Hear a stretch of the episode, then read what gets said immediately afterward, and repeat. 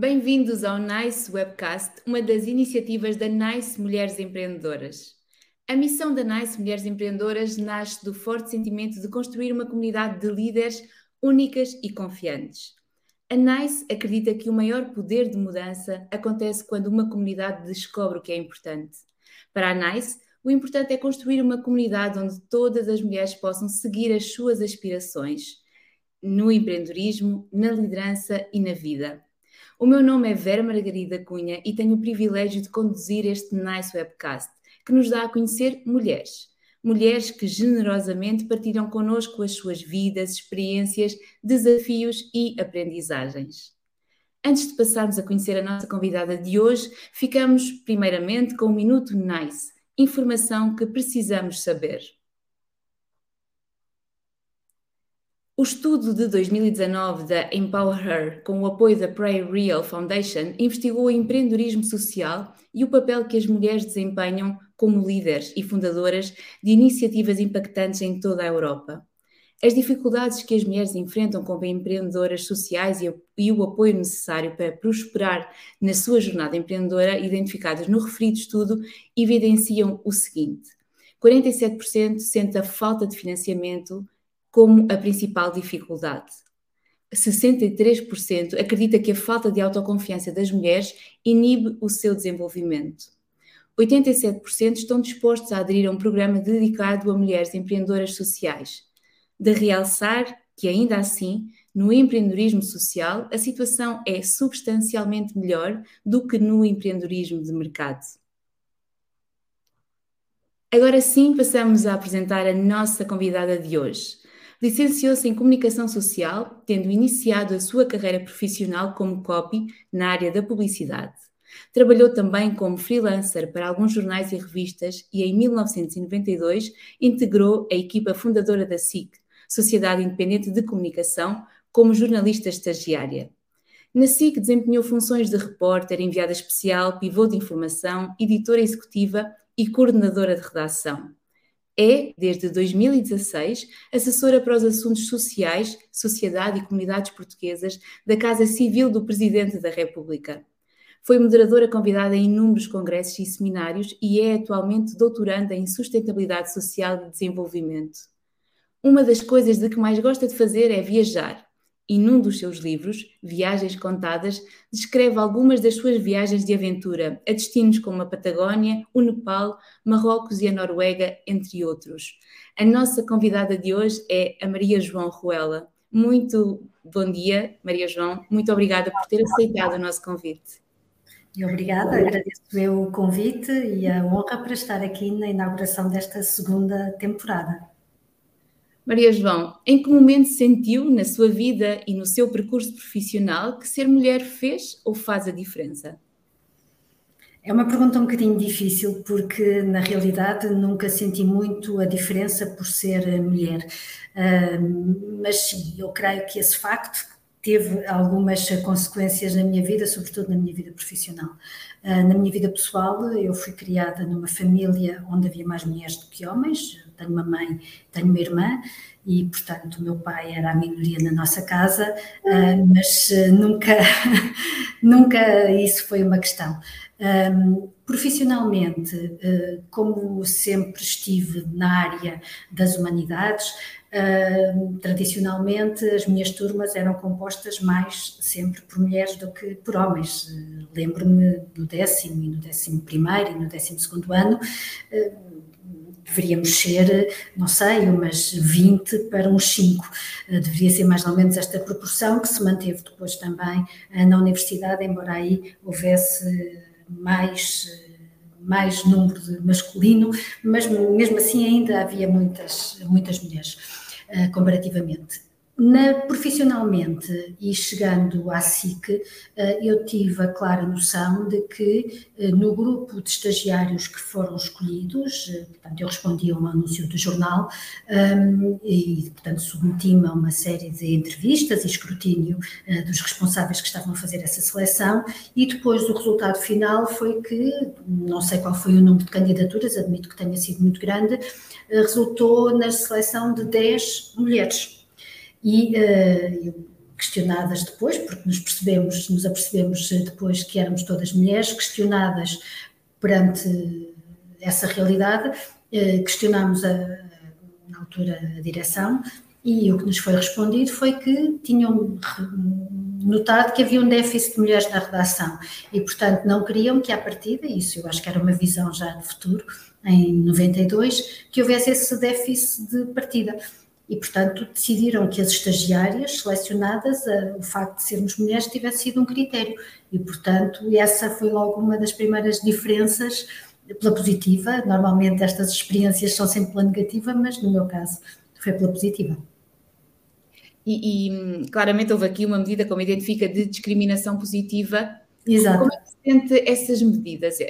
Acha que fazem sentido e que continuam a ser necessárias ou uh, tem a visão contrária? Eu tenho uma, uma relativa duplicidade de, de, percepção sobre esse tipo de medidas. À partida, tenho um posicionamento quase sempre negativo, porque eu acho que as pessoas não devem ser escolhidas pelo seu género, mas antes pela sua competência.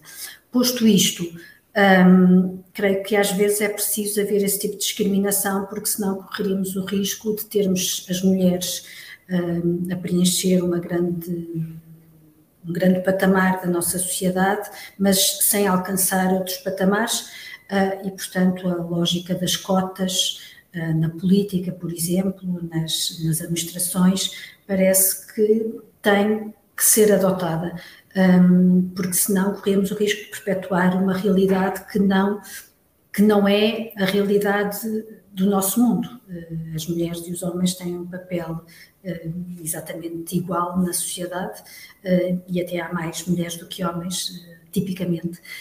portanto, acho que é um mal, mas é um mal que por vezes é necessário e que trará resultados igualmente necessários, não é? De uma sociedade mais equilibrada.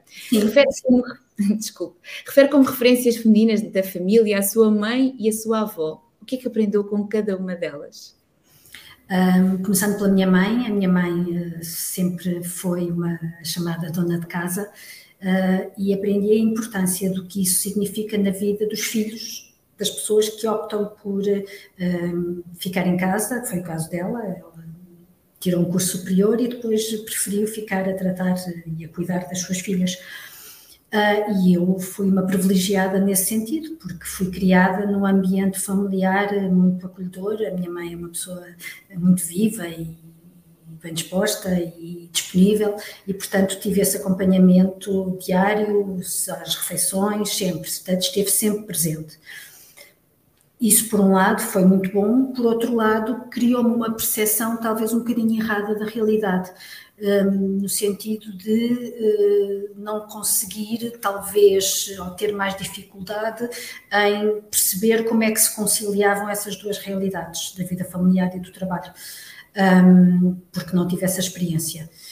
Um, relativamente às minhas avós, uh, são duas mulheres, foram duas mulheres, já faleceram ambas um, de armas, uh, foram elas que aguentaram uh, as famílias, a minha avó paterna porque ficou viúva muito cedo e portanto foi ela que seguiu com o negócio que já vinha do, da família dela.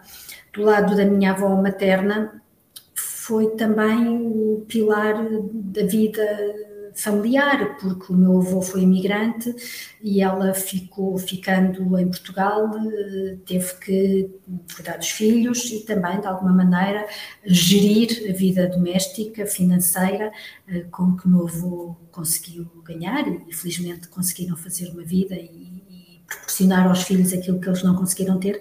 E desse ponto de vista foram dois exemplos, duas referências de mulheres que, apesar da idade que tinham e da, e da geração eh, de onde pertenciam, eh, terem sempre tido um papel muito importante na família. E isso acho que foi um bom exemplo. E é um exemplo que certamente uh, depois lhe trouxe também aprendizagens. Quando ehm, teve essa necessidade de conciliar a vida pessoal com a vida profissional, como é que foi na sua experiência? Na minha experiência, eh, eu vou dizer uma coisa que às vezes não é bem entendido e não é muito politicamente correto, talvez dizer. Ehm, eu nunca senti uma necessidade estruturante na minha vida de ter filhos. e essa nunca foi uma prioridade para mim. Portanto, hum, é uma, é uma realidade que eu, desde, desde muito jovem, achei. A minha maneira de estar na vida e de estar no mundo não é ser mãe, não era uma, uma, uma vontade que eu tivesse.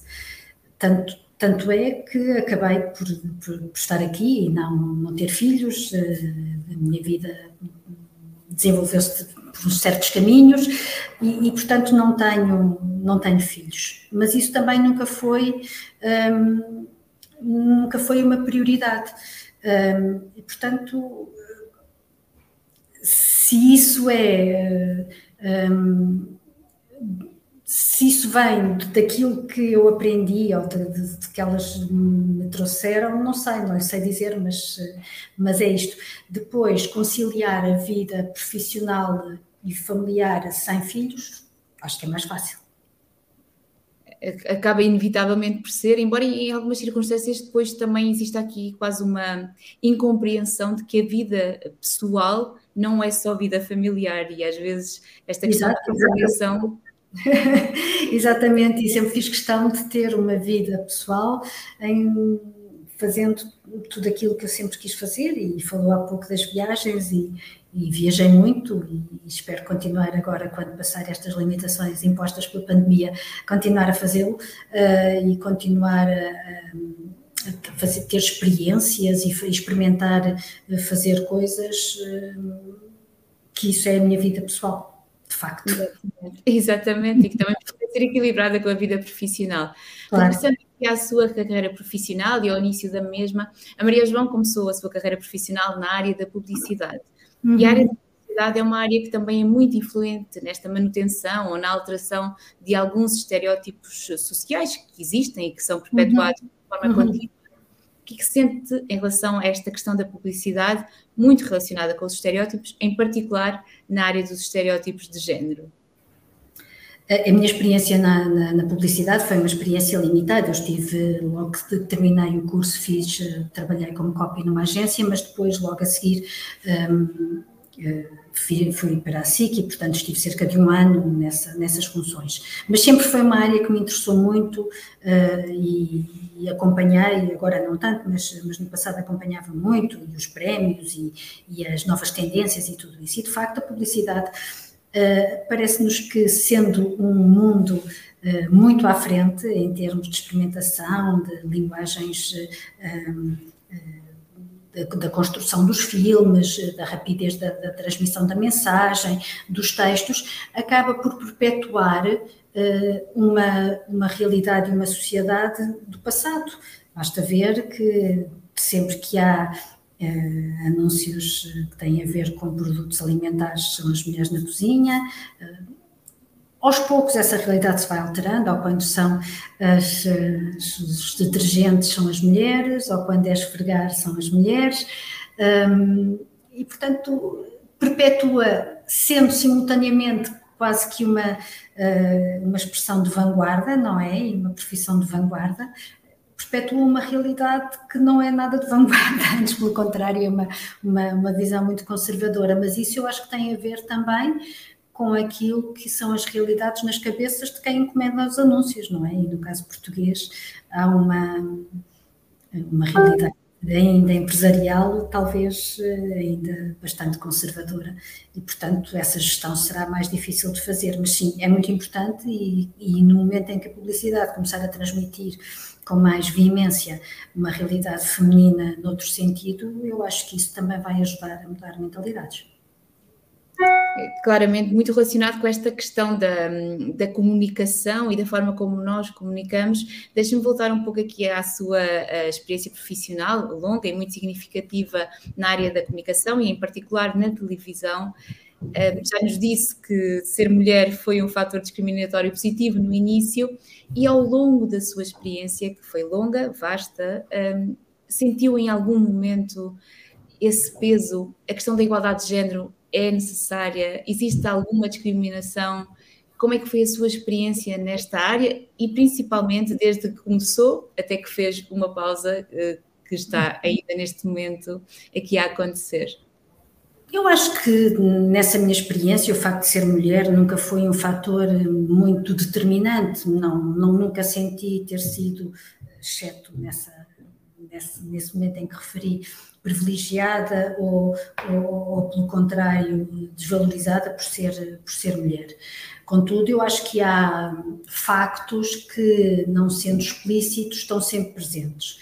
Um, por exemplo, na televisão, em que a imagem está mais exposta, eu acho que a imagem das mulheres, e neste caso das mulheres pivô, ou das mulheres jornalistas, é sempre muito mais escrutinada do que a imagem dos homens, seja por estarmos ou não bem penteados, ou estarmos ou não bem vestidos, ou estarmos ou não uh, mais magras ou mais gordas, uh, e isso acaba por ter um peso, porque os comentários surgem e, a, e essa avaliação surge, uh, acaba por ter um peso que não que, que, na prática não é peso nenhum, porque eu nunca, nunca entendi uh, que uma boa jornalista tivesse de ser de, simultaneamente boa jornalista e profissional, com uma imagem hiper cuidada, muito bonita e em, super em forma, mas acaba por ter um peso, uh, não por nossa vontade, mas por imposição externa, que eu acho que para os homens, apesar de ser importante a sua imagem, não é tão, uh, tão sentido. Por outro lado, creio também, e, e na, na, experiência que eu tive, que foi, foi sobretudo na SIC, eu nunca fui liderada por uma mulher. E, portanto, eh, isso significa alguma coisa.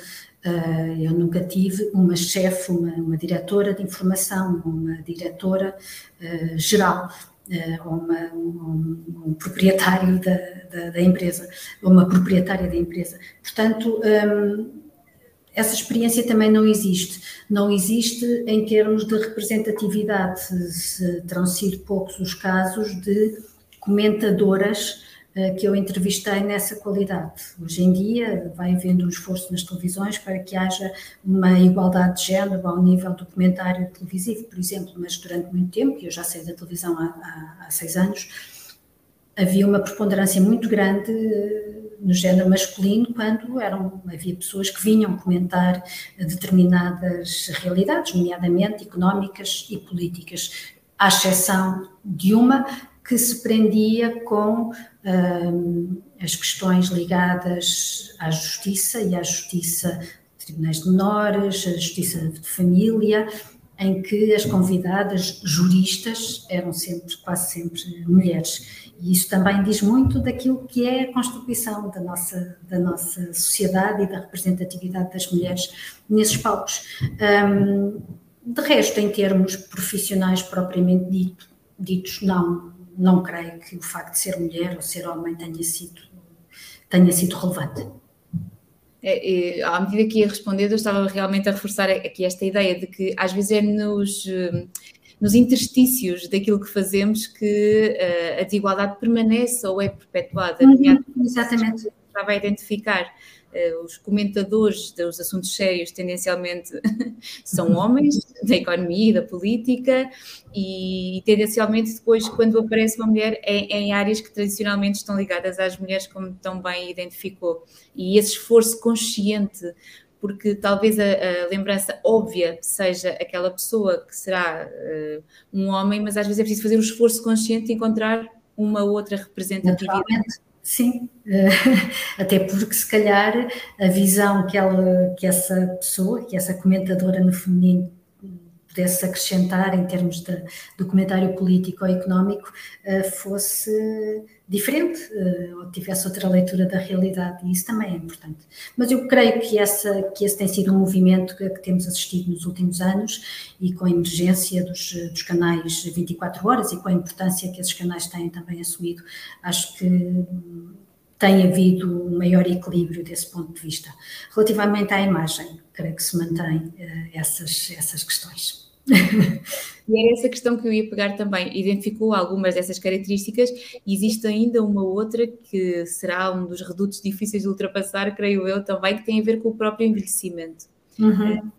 Às vezes também é difícil aceitar o envelhecimento inevitável e desejável, claro, em áreas que implicam uma grande exposição da nossa imagem, não é?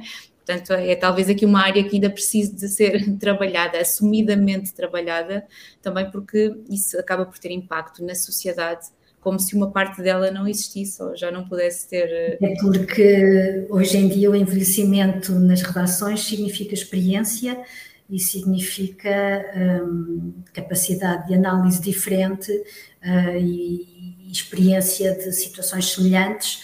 Um, e isso é muito importante, e memória, e isso é muito importante. Portanto, o envelhecimento, naturalmente, que as rugas uh, não são bonitas, mas fazem parte de nós. Eu acho que isso não é, uh, hoje em dia, uma questão que se coloca muito. Vamos lá ver, as televisões.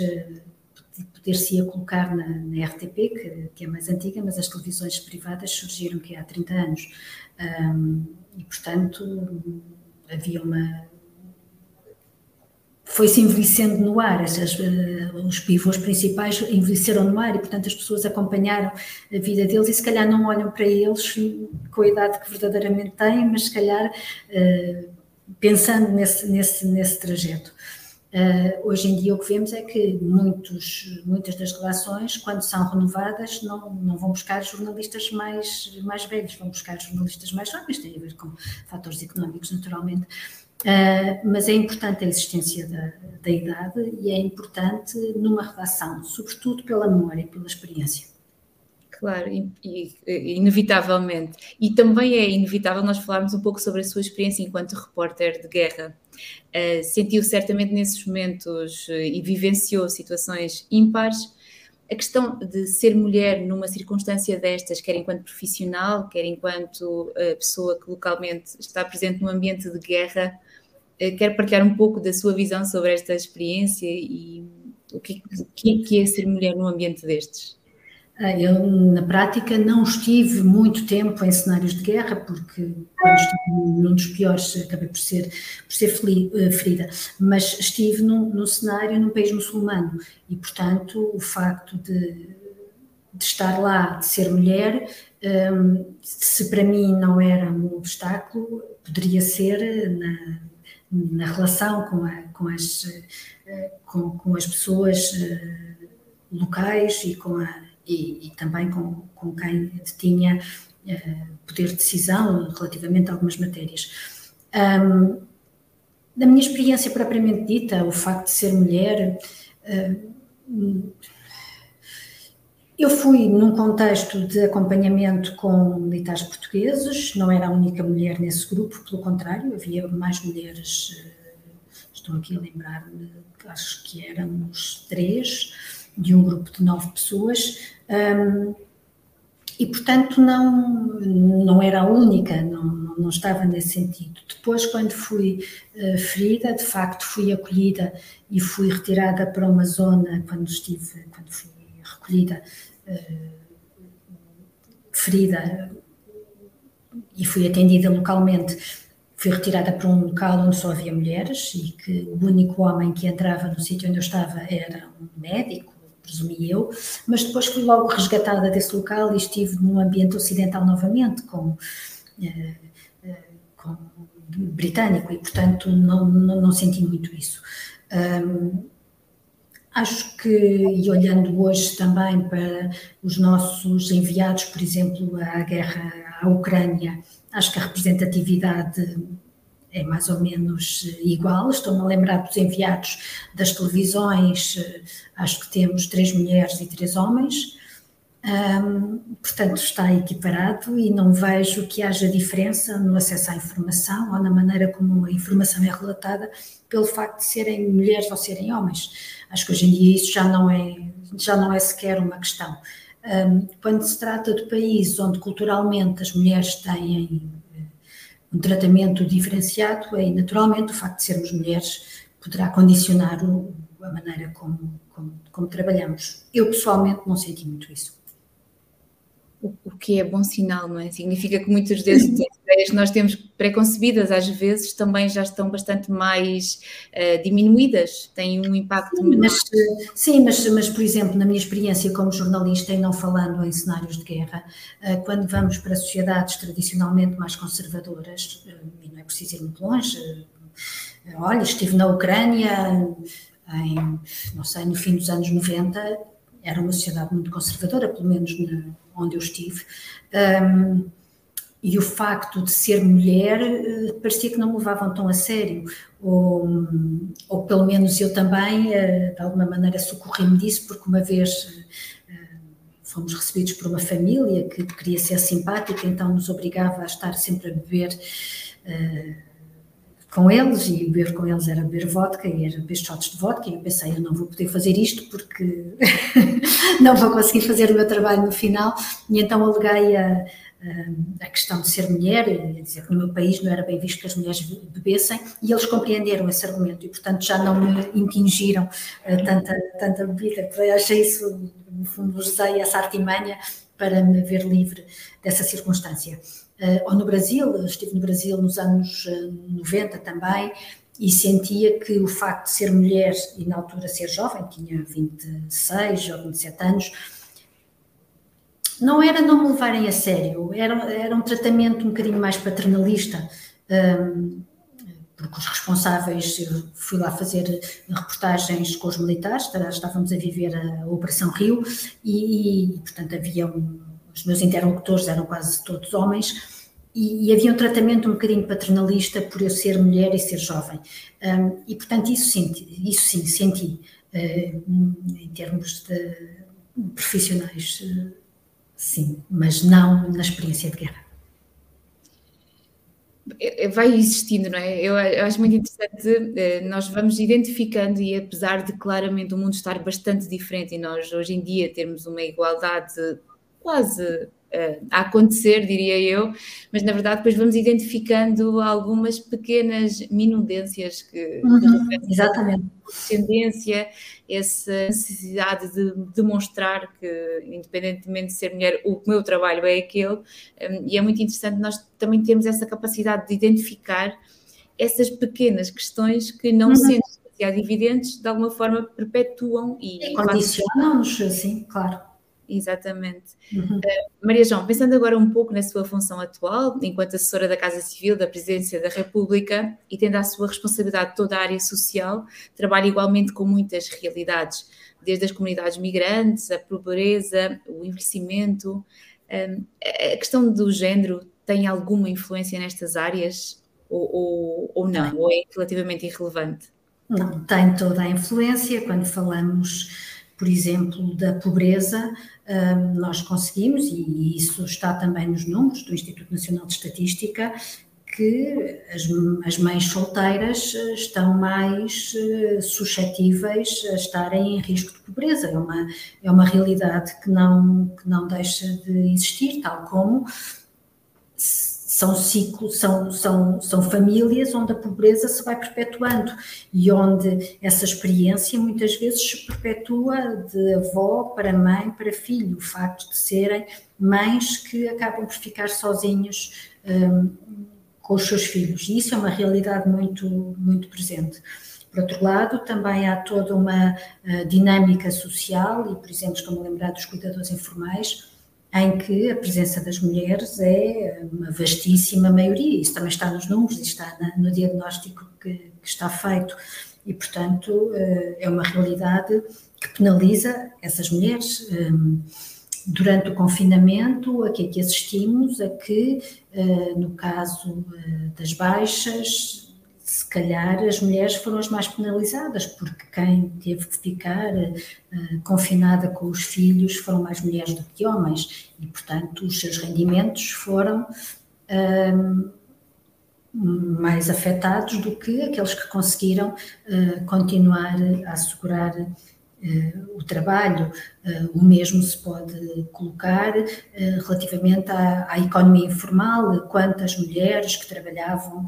Um, em, em profissões hum, lembrados, cabeleireiros e das unhas e de todo esse, todo esse mundo que é muito alimentado por uma economia informal, que a partir do momento em que fecharam, sem garantias, sem contratos, as, as empregadas domésticas acabaram por ser as mais afetadas pelo, pelo desemprego imediato, não é? E, portanto, é uma realidade que está muito presente. Depois temos, naturalmente, as mulheres vítimas, as mulheres vítimas, as mulheres migrantes e as mulheres vítimas de violência doméstica, um, que é uma realidade com a qual eu continuo a lidar, que já lidei enquanto jornalista e, e devo dizer que das entrevistas mais um, difíceis que fiz eh, foram precisamente mulheres vítimas de violência doméstica, mas também ao mesmo tempo as mais impactantes, porque me deram verdadeiras lições de vida e de, e de, de resiliência. Um, mas sim, é uma realidade que continua muito presente no, no meu trabalho uh, e ao mesmo tempo que presente continua a surpreender-me uh, e isso é que é o importante, é conhecer a história dessas pessoas e perceber de que maneira é que conseguem fazer diferente e, e conseguem continuar um, a lutar por, por, por, por condições de vida melhores. É, é neste contexto também que surge este interesse pela sustentabilidade social? Uhum. Sim, eh, sim, foi uma realidade. Eu, enquanto jornalista, trabalhei sempre muito na área da sociedade e, e, e era, trabalhava muito de, de, sobre estes temas. Aqui ainda acantonei um bocadinho mais este, esta, esta especialização para a área social e percebi que era importante continuar a ter uma atividade intelectual e continuar a estudar e continuar a sofisticar os meus conhecimentos nesta área.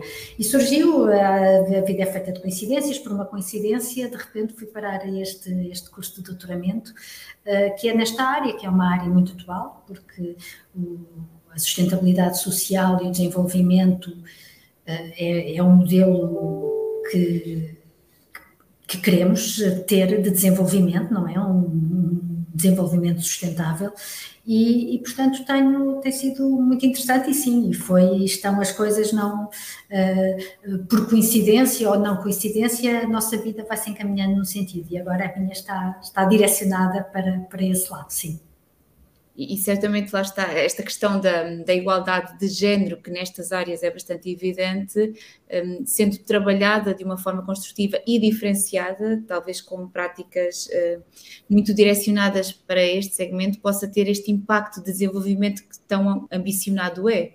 Uh, é sim. Uh temos os Objetivos do Desenvolvimento Sustentável, um dos objetivos é precisamente a promoção da igualdade de género, porque ela tem impacto na vida de milhões de mulheres e de, e de jovens, e uh, a questão da pobreza e da perpetuação dos ciclos de pobreza está muito associada à discriminação que é feita e à, à facilidade com que as mulheres e as, e as, e as raparigas são vítimas de, de trabalho sexual, de, de, de, redes de exploração, de violência doméstica e de estarem confrontadas com discriminação salarial, eh, do acesso a, a emprego e ao mercado de trabalho. E, portanto, claro que sim, que é que é uma questão muito presente e, e, para a qual eu acho que tem havido um olhar mais atento nos últimos anos, sim. Voltando aqui a esta questão da liderança, um, acredita que existe uma liderança no feminino e uma liderança no masculino? E se sim, como é que elas se diferenciam? Como eu disse, eu nunca tive, nunca tive uma, uma chefe mulher. Um, todos os, os, diretores que vão trabalhar, e mesmo aqui na presidência, é, é o chefe da Casa Civil e é o presidente da República, são do sexo masculino. Um, e acho que a diferença faz-se sobretudo pelas competências das pessoas mais do que uh, pelo seu género. Uh, mas não deixa de haver uh, maneiras de atuar que eu acho que têm a ver com o nosso género e com, a nossa, um, com as nossas prioridades no mundo. A minha cabeça é diferente da cabeça de um homem. Aquilo que eu priorizo será diferente daquilo que um homem prioriza, por ser mulher e por ele ser homem. Uh, e isso tem reflexos em tudo o que eu faço, não é? E, portanto, terá também, uh, no caso das mulheres líderes, tem uh, também esse, esse, essa influência.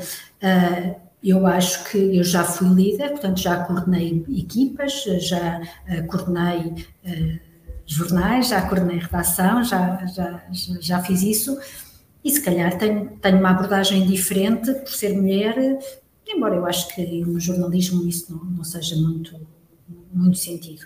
Mas eventualmente poderei ter uma abordagem diferente por ser mulher do que ser homem. Mas eu acho que sim, existem lideranças diferentes. Se calhar eu não, não, não, não tenho essa experiência e, portanto, não, não consigo não consigo uh, determinar essas diferenças, uh, mas sobretudo eu acho que a competência tem que ser o critério fundamental em tudo o que fazemos na vida, não é? E também Exato. nas atividades que vamos tendo.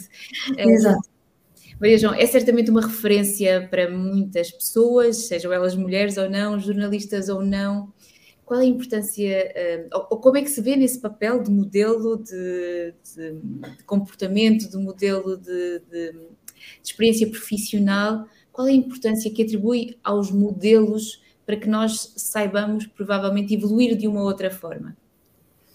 Eu acho que isso é importante e eu acho que para algumas jovens, e, e aquilo que falávamos agora da liderança no feminino, eu acho que boas líderes são muito inspiradoras e que podem inspirar jovens a ambicionarem, terem, autodesafiarem-se e terem eh, carreiras noutras áreas. Eu acho que isso é muito importante, essa, essa, essa inspiração. Se eu fui inspiração, isso ou se de alguma maneira inspirei, não faço ideia, mas já recebi e fico muito contente por isso. No outro dia uma, uh, pediram-me uma entrevista um, ehm, para um trabalho de, que estavam a fazer na faculdade e a jovem que me, que me, que me pediu disse, ah, eu, eu quero ser jornalista porque por causa de si. E isso deixou-me assim, caramba, é, é, é é, muito gratificante. Mas, por outro lado, eh, aquilo que mais para mim foi gratificante não foi ser, ter sido inspiradora como mulher, foi ter sido inspiradora porque eu tenho uma deficiência e adquiria depois de ter sido ferida na, na guerra. Um, e, e, e, consegui um, que isso não me afetasse a minha vida e, e não, e não, nunca deixasse de fazer nada eh, por uh, ser coxa. E quando alguém, já aconteceu isso, me disse, ah, eu via e via sempre andar e a fazer coisas e isso para mim é bom, porque tinha um problema semelhante ao meu, isso para mim é muito mais gratificante do que uh, inspirar profissionalmente alguém, sim. Precisamos de bons exemplos, sejam eles em que áreas forem. Exato. Maria João, o que gostava de ter aprendido mais cedo em relação à igualdade de género? Um, gostava que, quando tirei o meu curso, uh, me tivessem alertado para a existência uh, de uma epistemologia que pode ser fundada de, pelos estudos no feminino. Quero com isto dizer que existe cada vez mais essa corrente da, da, investigação na ciência, que eu acho que é importante, os estudos um, um, feministas, e acho que se eu tivesse tido essa percepção quando estava a estudar, talvez tivesse tido mais atenção às questões da comunicação e às questões do género na comunicação, que foi uma coisa para a qual nunca, nunca liguei muito, mas acho que é muito importante. E, e acho, acho que podia ter sido aí que talvez tivesse havido um clique. Acho que é importante, a faculdade é um momento determinante na nossa vida. E se houver esse cuidado, que eu creio que hoje em dia, eu já acabei meu curso há muitos anos, eh, já existe mais esse, esse olhar para eh, epistemologias alternativas, seja uh, os pensamentos pós-coloniais, seja os estudos feministas, seja aqueles que uh, entenderem olhar para a realidade a partir de uma lente um bocadinho diferente daquela que é a norma, eu acho que isso é muito importante. E, e portanto, sim, era, é aí que eu identifico essa, esse momento. Esse momento em que uh, nos recordamos que é preciso mudar, mas baseado em conhecimento também. Exato, é, exato não temos só ideias gerais sobre aquilo que pensamos Exato, que é, é isso. é isso mesmo. Muito bem, vamos chegar agora ao segundo momento da nossa entrevista, o momento do Nice QA.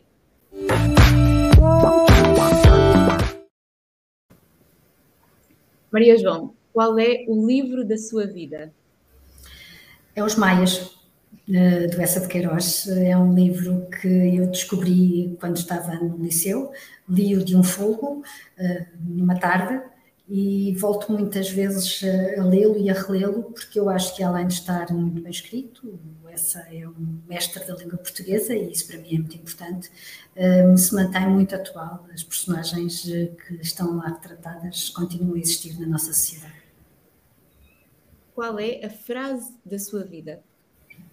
A frase da minha vida é uma frase que uma vez uma pessoa com quem eu trabalhei um, me disse e que eu tento utilizar sempre, que é tentar sempre estar bem disposta, uh, não deixar que as outras coisas mais negativas nos afetem, é estar sempre, mesmo que esteja triste ou chateada, manter a boa disposição. Acho que isso é importante.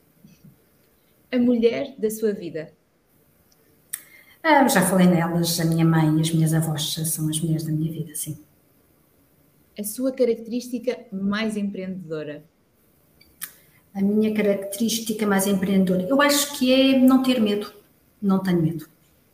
Seja do que for, não tenho medo de assumir posições uh, uh, ditas, escritas, uh, e não tenho medo de ir subir as montanhas ou de ir para a guerra. o sonho para um futuro próximo? Olha, gostava muito que estou a entrar na fase de investigação da minha tese, que tem a ver com projetos de empreendedorismo social, e gostava muito de descobrir que as mulheres tiveram um peso determinante na implementação, nas ideias e depois na implementação desses projetos. Era, seria uma boa, uma boa descoberta. Uma forma de encorajar as mulheres? Um, serem elas próprias e viverem de acordo com aquilo que julgam ser os princípios hum, mais equilibrados. E pensarem que são mulheres e que isso não é uma coisa negativa, antes pelo contrário, é uma coisa boa e que lhes dá poder. E numa palavra, ser mulher é? Não faço ideia. É, ser, é, é sermos nós próprias, é sermos nós, sim. Maria João, foi um gosto imenso conversar consigo. Este tempo que nos disponibilizou foi de aprendizagem, de partilha, eh, de muita informação muito importante, que é importante que nós refletamos sobre ela e possamos, sem dúvida, perceber que a igualdade de género continua a ser um trabalho que precisa ser feito. Eh, muito obrigada pela sua disponibilidade, pela sua simpatia, pela forma como ehm, partilhou connosco a sua experiência, de coração aberto e baseada na sua experiência. Certamente que será uma inspiração para muita da nossa comunidade, para quem nos ouvir, homens e mulheres, porque também a igualdade de género só é construída quando homens e mulheres se uh, comprometem com ela. Uh, agradecemos mais uma vez a sua presença. Para nós foi um privilégio perceber que a resiliência é característica base da Maria João. Nós precisamos mesmo de não ter medo de escalar montanhas, de falar, de procurar aquilo que nos faz felizes, de sermos ambiciosos e de certamente acreditarmos que o futuro é feito com base em ações e conhecimentos. Foi um gosto partilhar consigo este, este webcast. Nós voltamos a encontrar-nos no próximo com mais uma convidada inspiradora. Essa é a única certeza que temos. Muito obrigada e até o próximo Nice Webcast. Obrigada.